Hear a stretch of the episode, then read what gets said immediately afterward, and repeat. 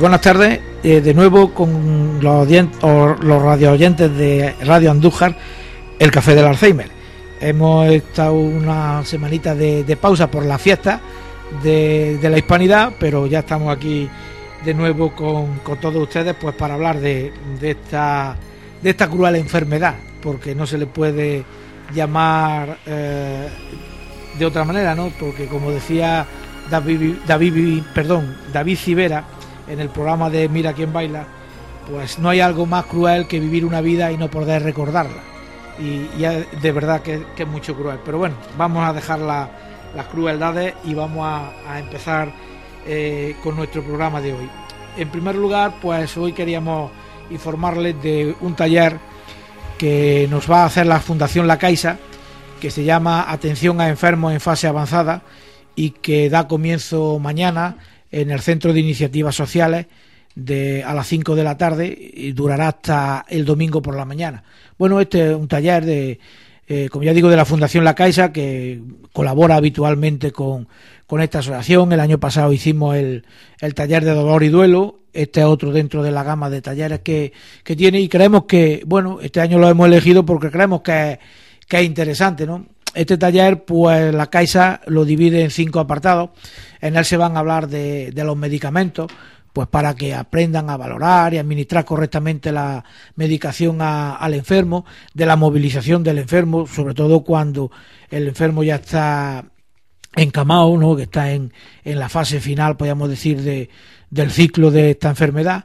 Y entonces, pues bueno, las estrategias y las técnicas que facilitan que se pueda movilizar al enfermo con una comodidad y procurando evitar la aparición de úlceras y también al mismo tiempo pues las lesiones musculares que pueda tener el, el cuidador, porque hemos de recordar que la mayoría de las veces movilizar al enfermo se encuentra el cuidador o la cuidadora eh, se encuentran prácticamente solos, ¿no? También la, se hablará de la incontinencia urinaria y fecal, pues un conjunto de técnicas y recursos para tratar esta patología de la higiene y la ropa, cómo hacer una higiene completa, la ropa más adecuada para el enfermo que debe de guardar cama y también de la alimentación, ¿no? Aprender a preparar una dieta equilibrada y adecuada con las técnicas para, para administrarla, ¿no? El taller tiene una duración de 10 horas, está limitado a, a 12, 15 personas, aunque tenemos algunas algunas más pero bueno, mm, creo que es importante que, este taller se, haga porque la atención a los enfermos de Alzheimer en fase avanzada no solo exige de la voluntad y dedicación, sino, también un conocimiento específico de los cuidados de enfermería. O sea que si los cuidadores tenían poco también ya con cuidar, pues también deben de aprender algo de enfermería por su propio bien y por el bien del, del enfermo, ¿no? Bien, dicho, dicho esto, pues ya le comentaríamos más en nuestro próximo programa, pues bueno, el resultado que, que ha tenido este, este taller.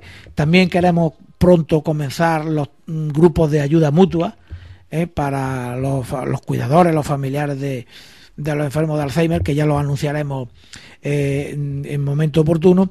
Y bueno, pues eh, vamos a seguir tenemos hoy aquí con, nosotros a la presidenta de la, de la asociación. Y bueno, pues mm, tú ibas a hablar de los talleres que estamos ahora de, eh, las actividades ¿no? que estamos haciendo ahora mismo de las que hemos comenzado y de las que vamos a, comenzar. vamos a empezar por la que ya hemos comenzado y continuaremos luego con la siguiente. Bueno pues yo ya también hacer un matiz o en un poquito de hincapié en lo que tú has comentado en el taller de la Caixa. Decir también desde aquí, bueno, que la Caixa habitualmente colabora en general con todas las asociaciones de Alzheimer y la nuestra mm, también colabora, entonces casi todos los años nos concede un taller, un taller que afortunadamente pues lo, lo podemos hacer gratuitamente porque es la Caixa quien pone el personal y digamos todos los medios que son necesarios. Entonces, digamos, mm, hace uso de la Asociación de Alzheimer para que el taller se pueda llevar a cabo y, va dirigido fundamentalmente a cuidadores, a cuidadores de enfermos de Alzheimer. Con lo cual, pues bueno, a la Caixa siempre se le agradece la colaboración porque cualquier tipo de ayuda siempre es bien recibida. Y luego, pues bueno, comentar también eh, cuáles son nuestras actividades. Nosotros, la Asociación de Alzheimer, lleva ya desde prácticamente de sus comienzos, realizando un taller, el taller de estimulación cognitiva, que es sobradamente conocido, que es bastante importante, por lo menos así lo comentan o lo comentan eh, los especialistas, por ejemplo, en neurología y en medicina interna, recomiendan que es muy importante este taller, sobre todo en las fases iniciales de la enfermedad. Y este taller, como digo, pues se viene realizando prácticamente desde el comienzo. Pero claro, mm, este taller comienza ya a quedarse un poquito corto porque también tenemos que decir que la asociación lleva ya mm, unos cuantos años a fases más avanzadas. Entonces tenemos una serie, digamos, de demandas por parte de los cuidadores que nos han hecho reflexionar y evidentemente poner en funcionamiento uno, concretamente dos, de los que voy a comentar un poquito ahora. Eh, nuestro taller de estimulación cognitiva se viene realizando, mm, como de costumbre, en el hogar del pensionista, en el centro de día para personas mayores por la tarde. Pero como este taller se ha quedado insuficiente ya, vamos a realizar, Dios mediante, está previsto que ahora, yo creo que ya para, quizás para, para primeros de noviembre, comience un taller por la mañana, eh, que nosotros le hemos denominado, bueno, de respiro familiar, por llamarle de algún nombre, eh, por darle algún nombre realmente. Descanso familiar, podríamos. Descanso familiar. Para que alguien no se confunde y piense que el respiro es estar todo el día, ¿no? Eh, el descanso familiar. ¿no? Son tres horas lo que va a durar ese, sí, parece ser, servicio. Parece ser que ha habido algunas personas que se han confundido. Ojalá y pudiéramos establecer un servicio de las 24 horas o por lo menos de, de 8 o 10 horas diarias, pero de momento no es posible, no, no, no nos es posible. Entonces, lo que sí tenemos, lo que sí vamos a realizar es ese taller de respiro familiar que se va a realizar por la mañana parece ser que va a ser entre va a durar va a tener una duración de tres horas diarias de lunes a viernes. Comenzará aproximadamente pues a las diez y media. Estamos dudosos si de diez y media diez y media o once pero en fin en principio está programado de diez y media a una y media. Este taller, aunque le hemos denominado respiro familiar, mm, yo creo que también con buen criterio, porque verdaderamente también representa un descanso o un respiro para el familiar. No debemos de olvidar, o por lo menos nosotros, esa, digamos, esa es nuestra obligación, hacerlo, hacerlo insistir para aquellas personas que no lo sepan, que el Alzheimer es una enfermedad tremendamente agotadora, es una enfermedad que requiere del cuidador pues las 24 horas del día y por consiguiente el, el cuidador llega a agotarse eh, por muy bien que se pueda llevar, por muy bien que intentemos llevarlo, el agotamiento al final más tarde más temprano llega. Entonces cualquier, evidentemente, cualquier ayuda que le hagamos al paciente, digamos como efecto secundario, también la va a recibir el cuidador. Con lo cual, esas tres horas que va a estar el, el enfermo en la, en la, mañana, evidentemente el familiar pues puede descansar, hacer sus actividades cotidianas o simplemente descansar. Eh, realmente, aunque le hemos llamado respiro familiar, mm, el, enfermo no va a estar allí solamente, va a recibir también su estimulación. Lo que pasa que va a ser una estimulación pasiva, es decir, va dirigido fundamentalmente a usuarios o a, o a enfermos que están un poquito más avanzados que los de la tarde. Entonces eh, se va a realizar, es decir, hay una estimulación pasiva donde va, donde va a haber una terapia de entretenimiento, una terapia de ocio y una, y una terapia, digamos, lúdica. Se pretende también uno de los objetivos es pues que los usuarios de este taller no pierdan, no, es decir, no pierdan sus relaciones sociales. El enfermo de Alzheimer acaba, mm, acaba estando muy aislado. Es decir, entonces uno de los objetivos es que siga, digamos, participando, que siga, digamos, enganchado al mundo. Es decir, que no se aísle, que no se, que no se centre solamente en el cuidador, sino que mantengan también, pues, esas pequeñas relaciones sociales que todavía tiene capacidad, capacidad para llevar a cabo. Entonces, pues digamos, y otro objetivo, evidentemente, pues como hemos dicho, es el descanso familiar.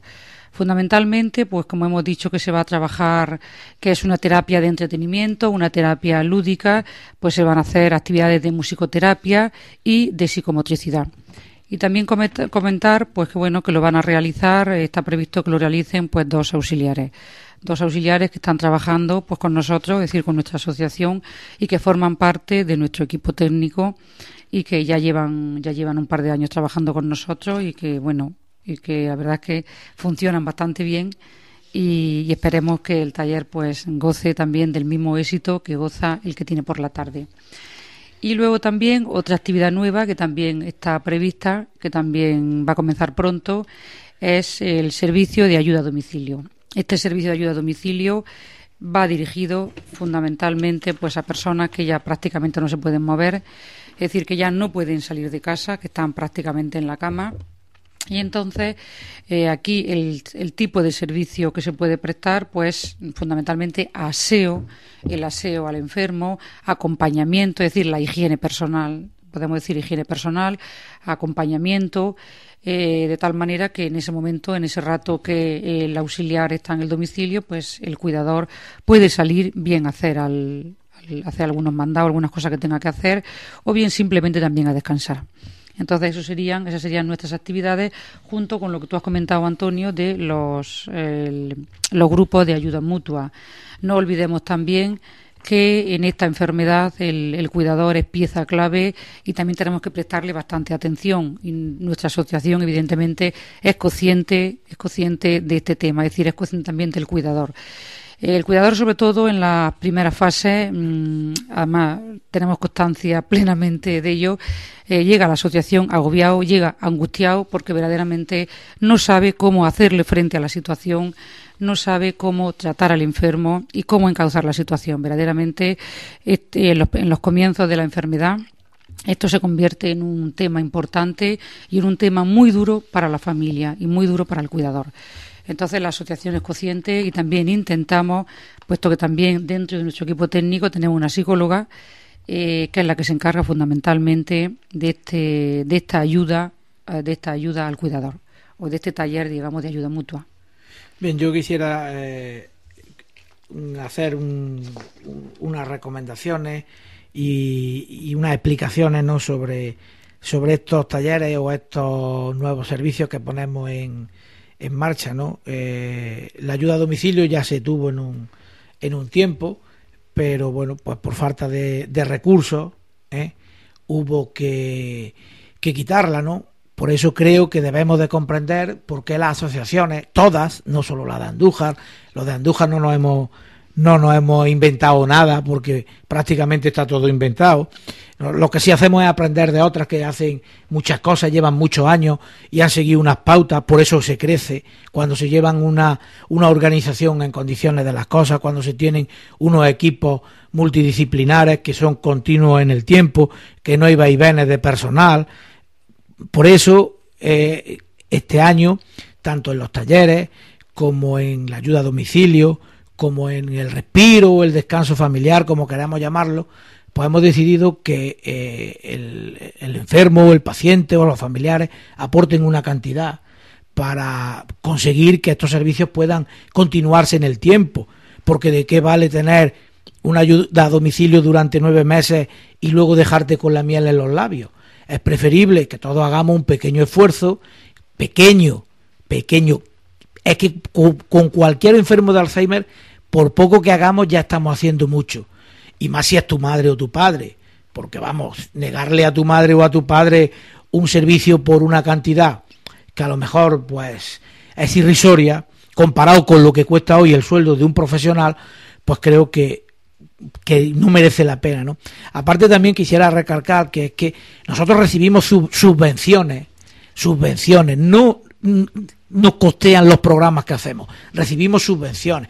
Para que se hagan una idea, este año, porque ya hemos recibido una subvención, este año hemos presentado un proyecto ¿eh? a la Consejería de Igualdad y Servicios y Bienestar Social de la Junta de Andalucía, que y no ha concedido 7.000 si alguien cree que con ese presupuesto basado en nóminas reales, en nóminas reales, porque además no exigen que hagamos unos presupuestos reales. O sea, tenemos que basarnos en las nóminas que hay, eh, en los convenios que hay, pues, eh, tanto para psicólogos, fisioterapeutas, trabajadores sociales, auxiliares de clínica.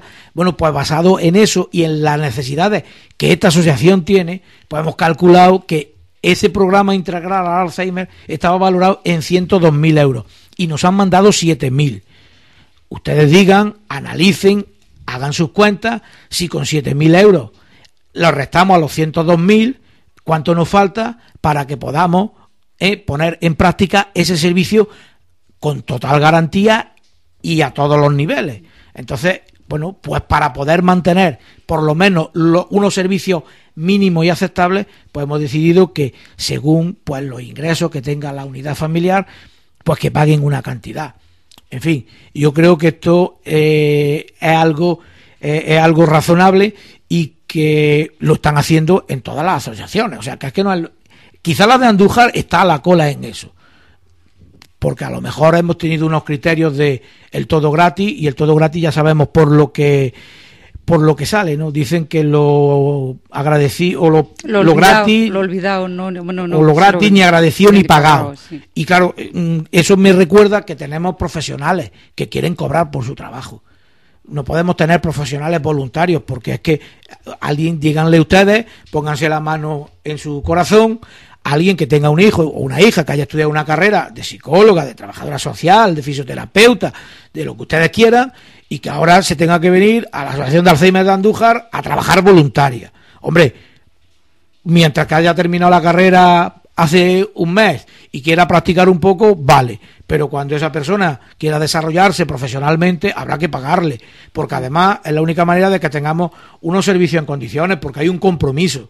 Entonces, en fin, creo que, que, que no estamos tampoco en, en el siglo XVIII, estamos en el siglo XXI ¿eh? y los servicios avanzan. ¿eh? Estamos hablando, que ya hablaremos en su momento en este, en este programa, de la ley de la dependencia, ¿no?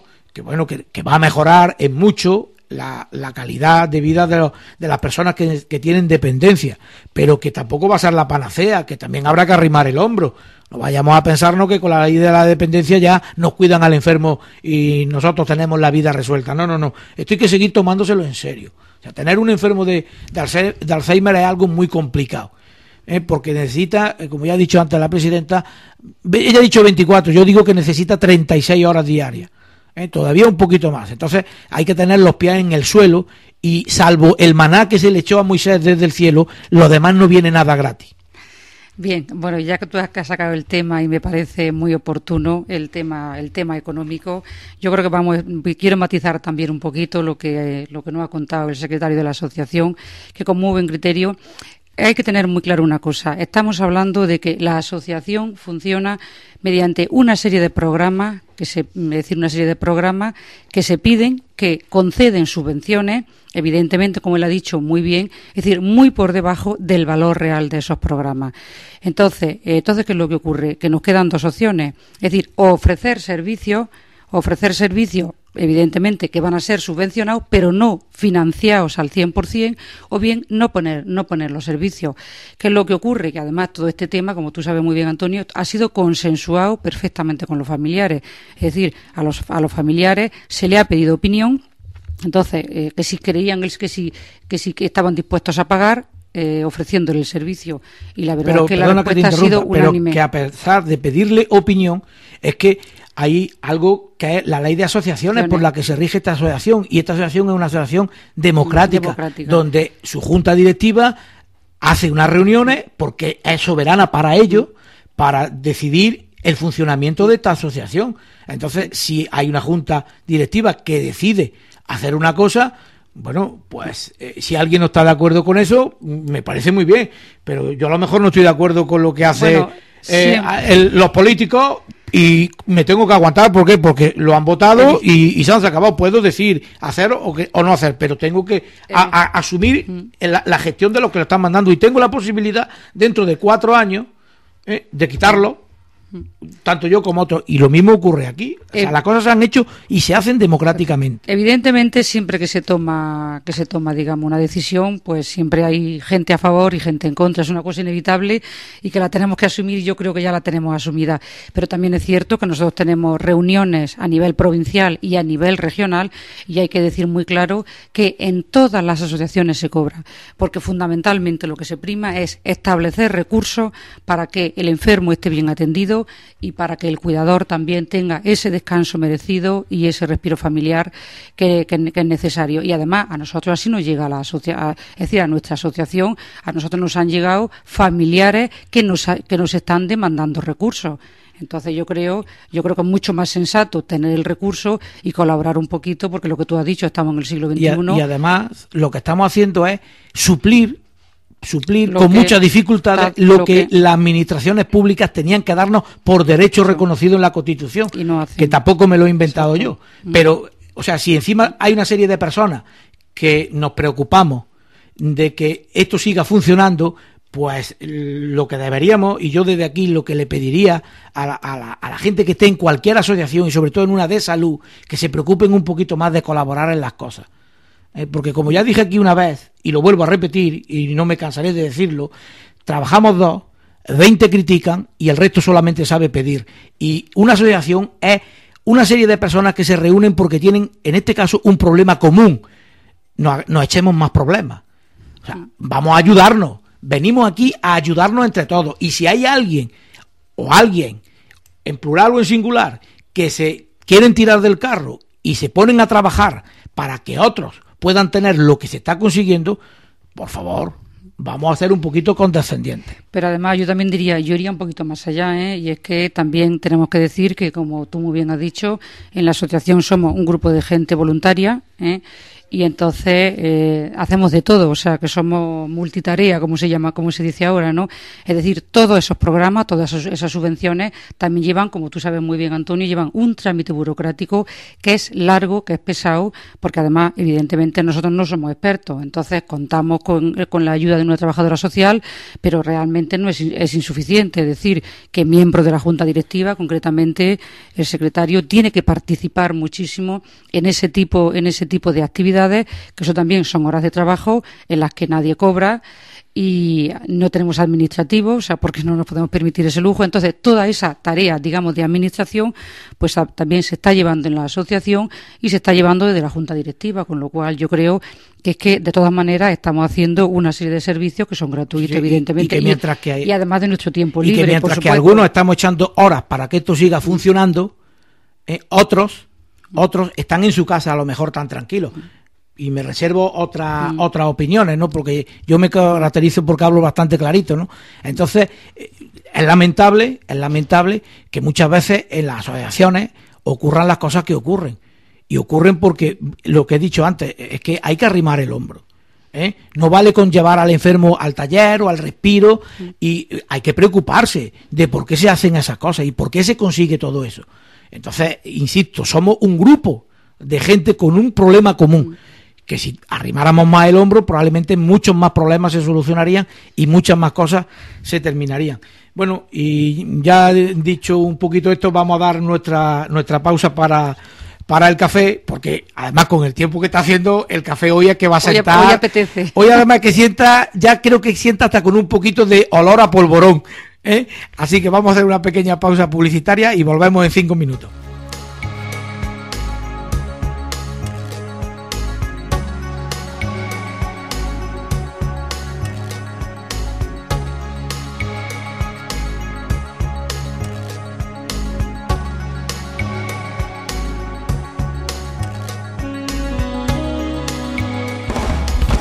Radio Andújar 92.9 de la FM.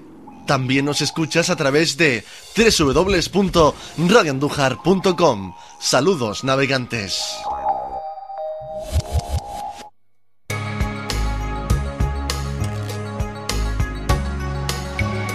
El Café del Alzheimer, un programa para hablar de esta cruel enfermedad.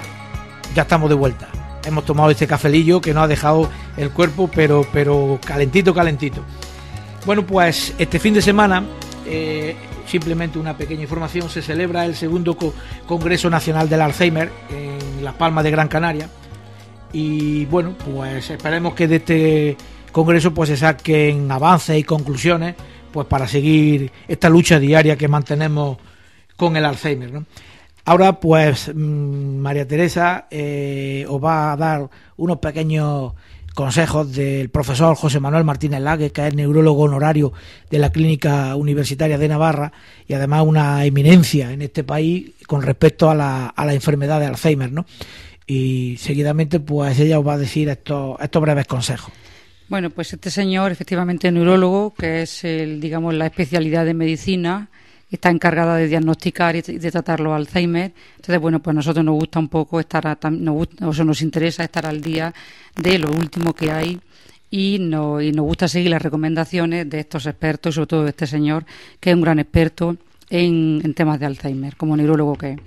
Entonces, una de las recomendaciones que nos, que nos dice en, en esta información que hemos sacado de Internet es bueno que nos aseguremos de que se ha hecho un diagnóstico sin ambigüedades es decir, eh, sabemos que muchas veces la enfermedad de Alzheimer, bueno, ese, ese, esa falta de memoria o ese déficit de memoria o ese deterioro cognitivo que comienza al principio, pues puede ser por muchas, puede ser por varias razones. Entonces, evidentemente, el especialista es el encargado, el que nos tiene que decir si efectivamente se trata de un Alzheimer o es una pérdida de memoria por otras causas. Eh, otra recomendación que nos dice es que una vez que ya el diagnóstico está realizado, es decir, una vez que ya sabemos que estamos ante un, ante un enfermo de Alzheimer o ante una enfermedad de Alzheimer, es importante tener una buena información.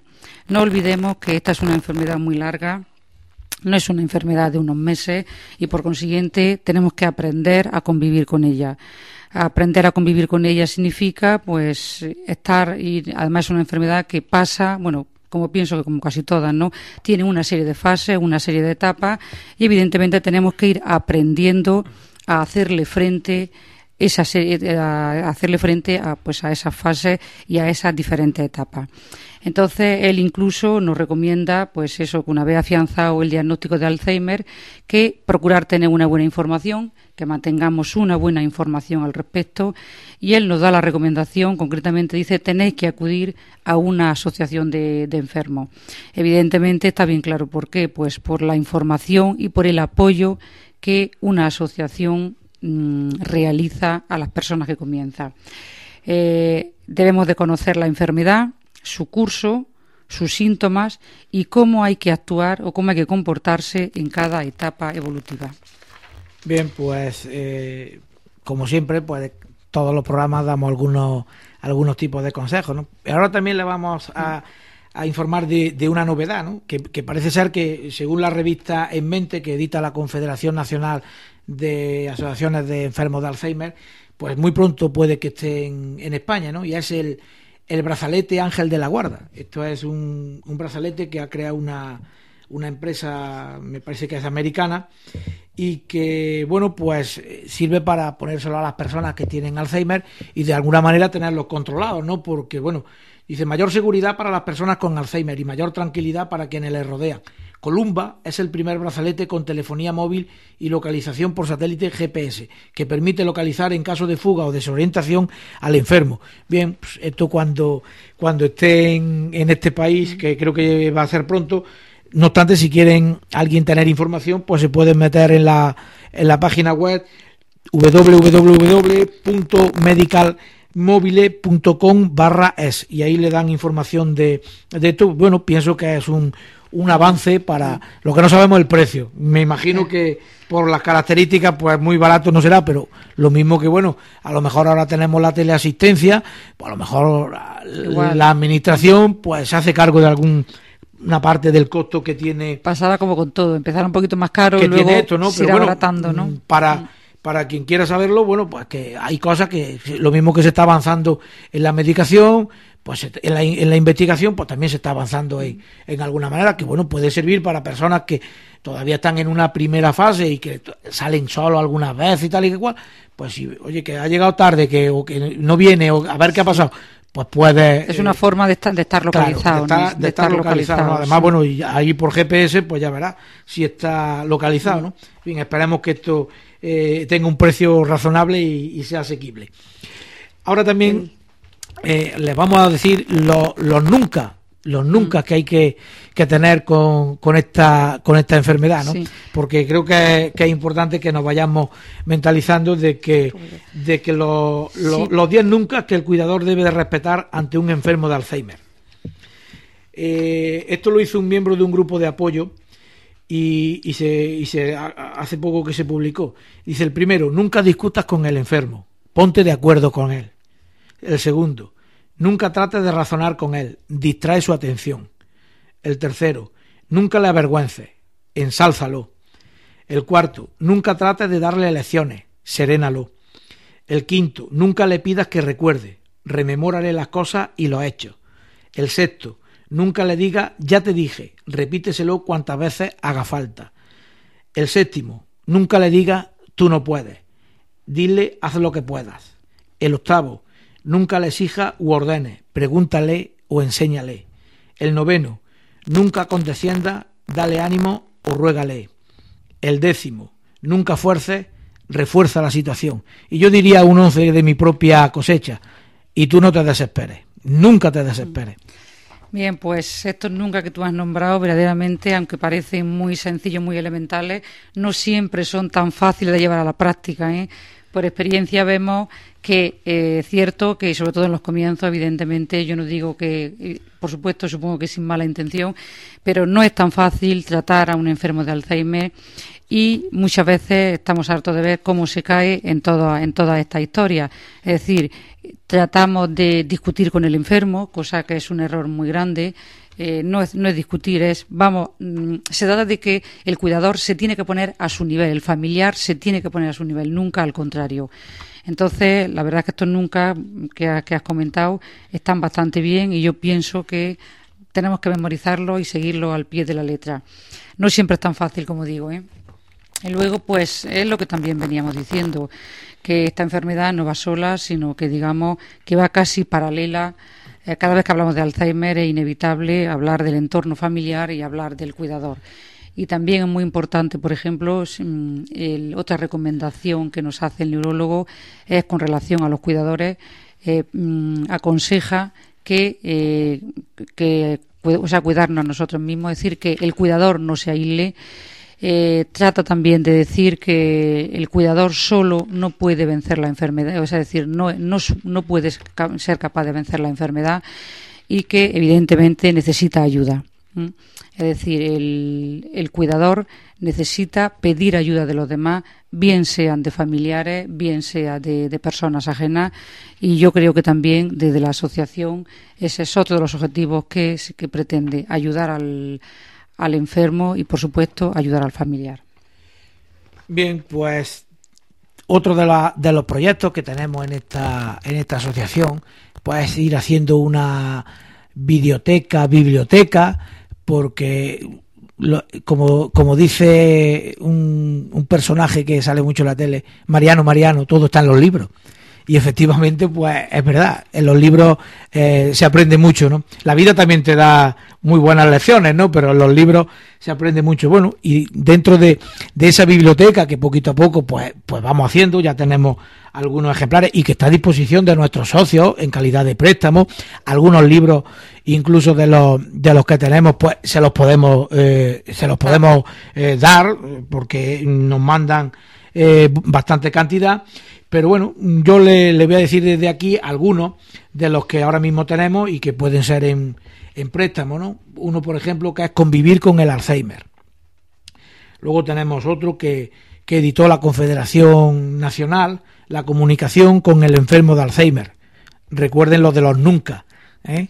para comunicarse con el enfermo, que no es fácil comunicarse uno fresquito, fresquito, porque nos ha llegado hace cuestión de una semana, que lo ha editado la Federación Provincial de Alzheimer de Jaén, junto con la Confederación Andaluza, y es el manual práctico para cuidadores de enfermos de Alzheimer. Yo recomendaría sobre todo a los cuidadores que se pasen por la asociación y les damos un libro de esto porque es muy interesante. Además son recomendaciones de, de personal que está constantemente trabajando con los enfermos de, de Alzheimer, ¿no? Y luego hay otro, pues que es la enfermedad de Alzheimer en la familia, ¿no? Eh, mm, yo creo que, que, todos estos, estos libros, más otros que tenemos, ya le digo, son la mayoría en calidad de, de préstamo. También nos estamos haciendo con, con algunas películas, por ejemplo, El hijo de, de la novia, alguna otra que tenemos por ahí pedida, tenemos documentales, reportajes que, que ha editado pues tanto la Fundación La Caixa como algún algún otro laboratorio que bueno que nos pueden ayudar pues en esos ratillos que tenemos en la casa que, que los tenemos perdidos pues, porque no son largos salvo las películas los documentales son a lo mejor de 10 8 minutos pues conveniente verlos porque además muchos de ellos eh, están hechos con auténticos enfermos de Alzheimer, no están hechos con actores, están con auténticos enfermos de, de Alzheimer y creo que son interesantes, incluso hablan la familia y explican, porque aquí nadie nace enseñado, ¿no? Todos hemos ido aprendiendo de lo que otros nos han contado que hacían, de lo que le pasaba, porque, bueno, las terapias y, y, los cuidados y todo han ido avanzando conforme nos lo hemos ido transmitiendo de, de uno a otro y a alguno le ha cogido un truquillo a cómo mover al enfermo, al otro le ha cogido, porque también hay una cosa, ningún enfermo de Alzheimer es, igual, al otro. Por lo tanto, estos son, siempre damos, damos consejos generales, normas generales, porque luego la práctica día a día de cada cuidador o de cada familiar con su enfermo es el que le irá diciendo las pautas, las pautas a seguir. Luego están las normas específicas de cada enfermo. Nosotros damos las generales, luego están las específicas de cada cual, eso es cierto. Sí, sí, que esas ya son de, de cosecha propia, ¿no? Ahí no podemos bueno, pero, pero, sí es cierto que todos vamos aprendiendo. Sí, ¿eh? no, claro. Eh, además es bueno, por eso también en las asociaciones se hacen lo que hemos comentado antes, los grupos de ayuda mutua, porque es donde, pues en pequeños grupos, con la psicóloga, se reúnen los familiares, uno cuenta su experiencia, el otro su problema, y entre todos, pues se van sacando conclusiones, te vas desahogando, porque también es bueno eh, desahogarte, hablar con otros, porque parece ser que a lo mejor al hablar con otra gente que tiene la misma problemática que tú, parece que tu problema pues si te juntas con cinco lo divides por cinco, o a lo mejor lo multiplica, porque hay veces que también te haces de los problemas de los demás.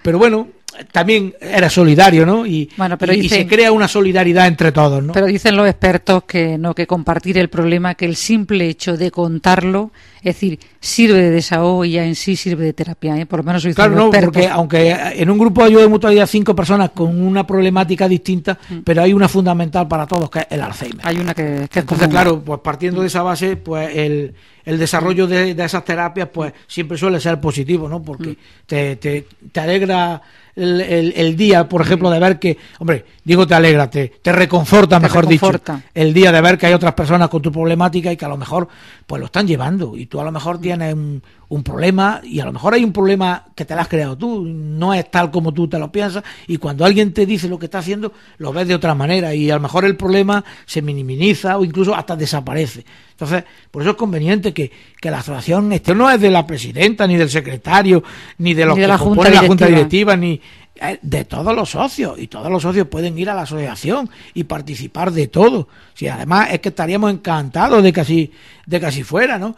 Porque así no evitaríamos que luego, pues, algunos nos tachen de protagonistas. ¿eh? que algunas veces nos llaman protagonistas, y yo siempre digo que a mí me gustaría que en esta asociación hubiera 187 protagonistas. Más protagonistas, ¿no? Porque además trabajaríamos algunos menos. Pues muy bien. Bueno, pues yo creo que ya el programa está llegando a su fin. Entonces, bueno, el, nuestro lema, el lema de nuestra asociación es un poco mm, al margen de todas las dificultades que hemos venido contando. Bueno, nos consideramos personas optimistas y tenemos un lema y es que sin prisa, pero sin pausa. Entonces, aquí seguimos trabajando a pesar de las muchas dificultades que hemos tenido, que seguimos teniendo y que supongo que vamos a tener, pero bueno, eh, tenemos muy claro y estamos bien concienciados, creo yo, con el tema del Alzheimer y bueno, que nos gustaría, desde aquí también pedimos colaboración a todo aquel que esté dispuesto. Son muchas las cosas que tenemos que hacer y yo siempre digo lo mismo. Cualquier tipo de intervención, cualquier tipo de ayuda, evidentemente se agradece y, nos reconforta. Y entonces, pues bueno, yo ya nada más a Antonio ahora le paso la palabra, que quiere despedirse también.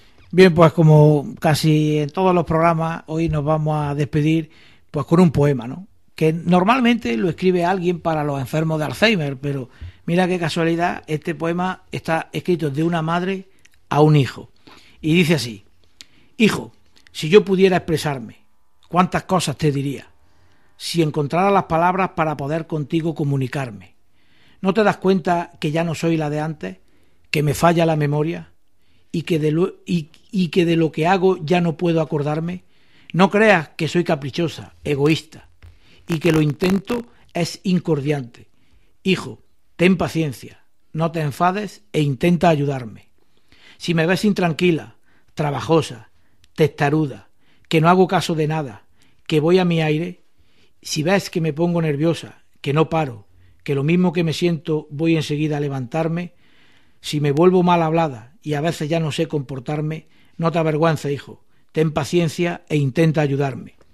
¿No comprendes que por mucho que tú insistas en que haga lo que dices, yo no logro enterarme.